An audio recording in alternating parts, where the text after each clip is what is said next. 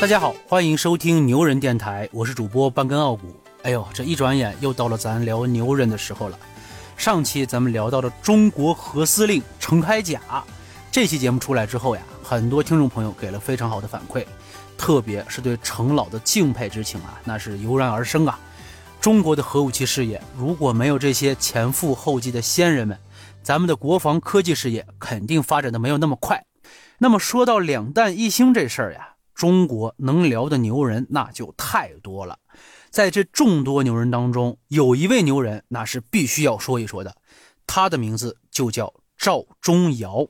如果说古有赵子龙千里走单骑护送刘阿斗回蜀是一件壮举的话，那咱们赵老就可以说是扮乞丐行万里路护中国的核种子。那这事儿从何说起呢？一九三七年的七月七号。当时赵忠尧正在参加任之恭的婚礼，却突然听闻了一个噩耗：七七事变之后，作为清华大学镇园之宝的五十克雷，竟然被遗忘在了实验室当中。要知道啊，镭可是一种非常珍贵的金属元素啊，在物理学研究中起到非常大的作用，甚至是可以用来制造核武器的。这五十克镭还是赵忠尧在剑桥大学深造的时候，著名的物理学家卢瑟福特意在他回国的时候送给他的。赵忠尧历经千辛万苦，把这五十克雷带回了祖国呀，捐给了清华大学的实验室，因为他知道啊。这五十克雷对于咱们国家来说有着非常大的研究意义，也正是在他的帮助下，咱们国家才建立起了第一个核物理实验室，首次开展了核物理课研究。当时赵老听闻这五十克雷还在实验室当中，那为了防止落入日军之手，赵忠尧冒着生命危险和梁思成一同狂奔回了学校，将雷装进了铅桶里，从实验室里带了出来。之后呢，两人就分开了。赵忠尧孤身一人带着这五十克雷上路了。为了防止日军在搜查的时候发现，赵忠尧他不惜扮成了乞丐呀，而且还找了一个特别难闻的破坛子，塞了些咸菜在里边，顺带将铅筒也藏了进去。那赵老是要把这五十克雷带到哪儿去呢？原来呀，那个时候清华大学在长沙设这个校区，那么赵忠尧就需要把这五十克雷从北京。带到长沙去，这一路可是千辛万苦呀。他为了不被发觉，没有坐车，他是一路步行过去的。就这样，赵忠尧白天的时候和难民一起躲起来，晚上的时候便起来，带着这罐子宝贝一直在赶路。他从北京走到清华大学的长沙校区，总共用了几个月的时间。这一天，一位衣衫褴褛的乞丐来到了长沙清华校区外边，扬言有大事儿要见校长梅贻琦。言语之间呢，双手还紧紧地抱着胸前的酸菜坛子。门卫呢，正准备赶人，梅贻琦校长刚好走了出来。这乞丐一见梅校长，立刻就大喊了一声：“梅校长啊！”梅贻琦一听，他仔细一看，这谁呀？顿时啊，梅校长这眼泪就下来了。他紧紧地握着这个乞丐的手，连声说道：“钟瑶啊，真的是你啊！你怎么变成这个样子了？”梅校长一边说着，一边就拉着这乞丐回到了自己的办公室。这乞丐当然就是赵老了。赵老把胸前紧紧地抱着那个酸菜坛子放到了梅贻的眼前，他对梅贻说：“梅校长，这里边放着咱清华园那五十克雷，我给咱带回来了。”但是这梅校长却迟迟的未接这坛子，他只是一边落着泪，一边盯着赵忠尧的胸前。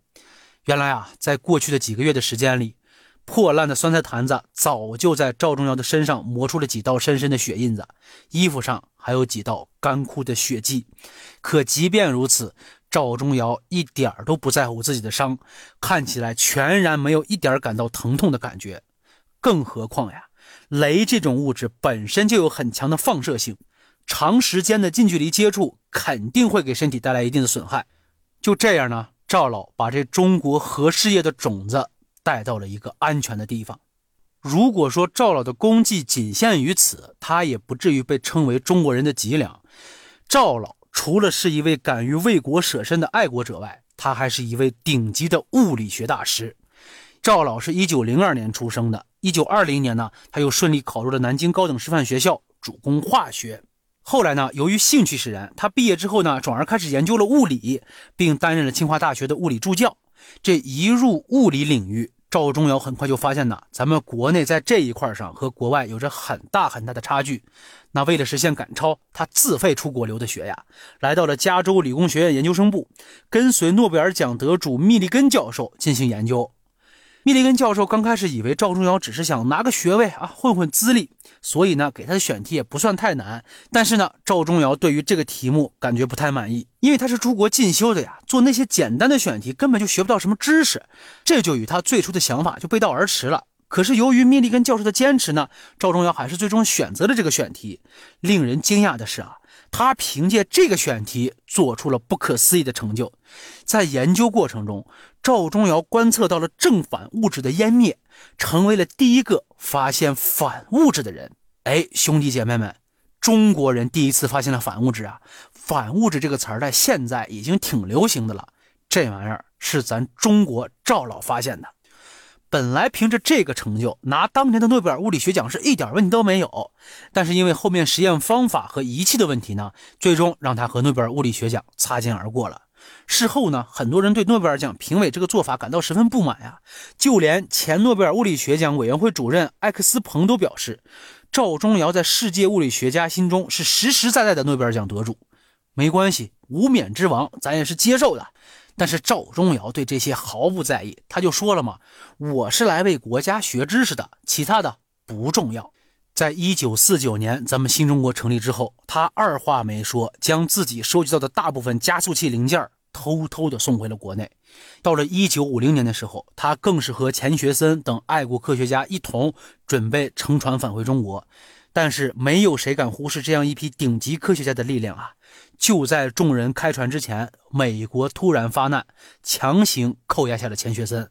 原因我们也都知道啊，在美国人的眼里，钱学森一个人就顶得上五个师啊！在第一次筛选当中，赵忠尧侥幸避了过去。可俗话说得好呀，是金子它总会发光的。作为国际上赫赫有名的华人物理学家，在美国方面的再三排查下。赵忠尧最终还是暴露在了他们的视野当中，然后呢，赵老还是被扣押了。美国人和日本人想方设法让赵忠尧辩解，他们看到赵忠尧实在不愿意留在美国，就让他去了台湾。可是赵忠尧是宁死不屈呀，不管对方怎么威胁，他只肯回大陆。最终呢，迫于国际压力，美国被迫将赵老也放了回来。一九五零年十一月，赵忠尧终于回到了祖国母亲的怀抱。回国之后的赵忠尧就干了两件事儿。一是研究原子弹，二是继续教学生。赵老不但授人以渔，而且授人以渔啊！用他自己的话说，能为祖国多做点事儿，便多做一点，其他人怎么说怎么看全无关系。想当年呢，由于世人的偏见和轻视，赵忠尧老先生错过了成为我国第一位诺贝尔物理学奖得主的机会。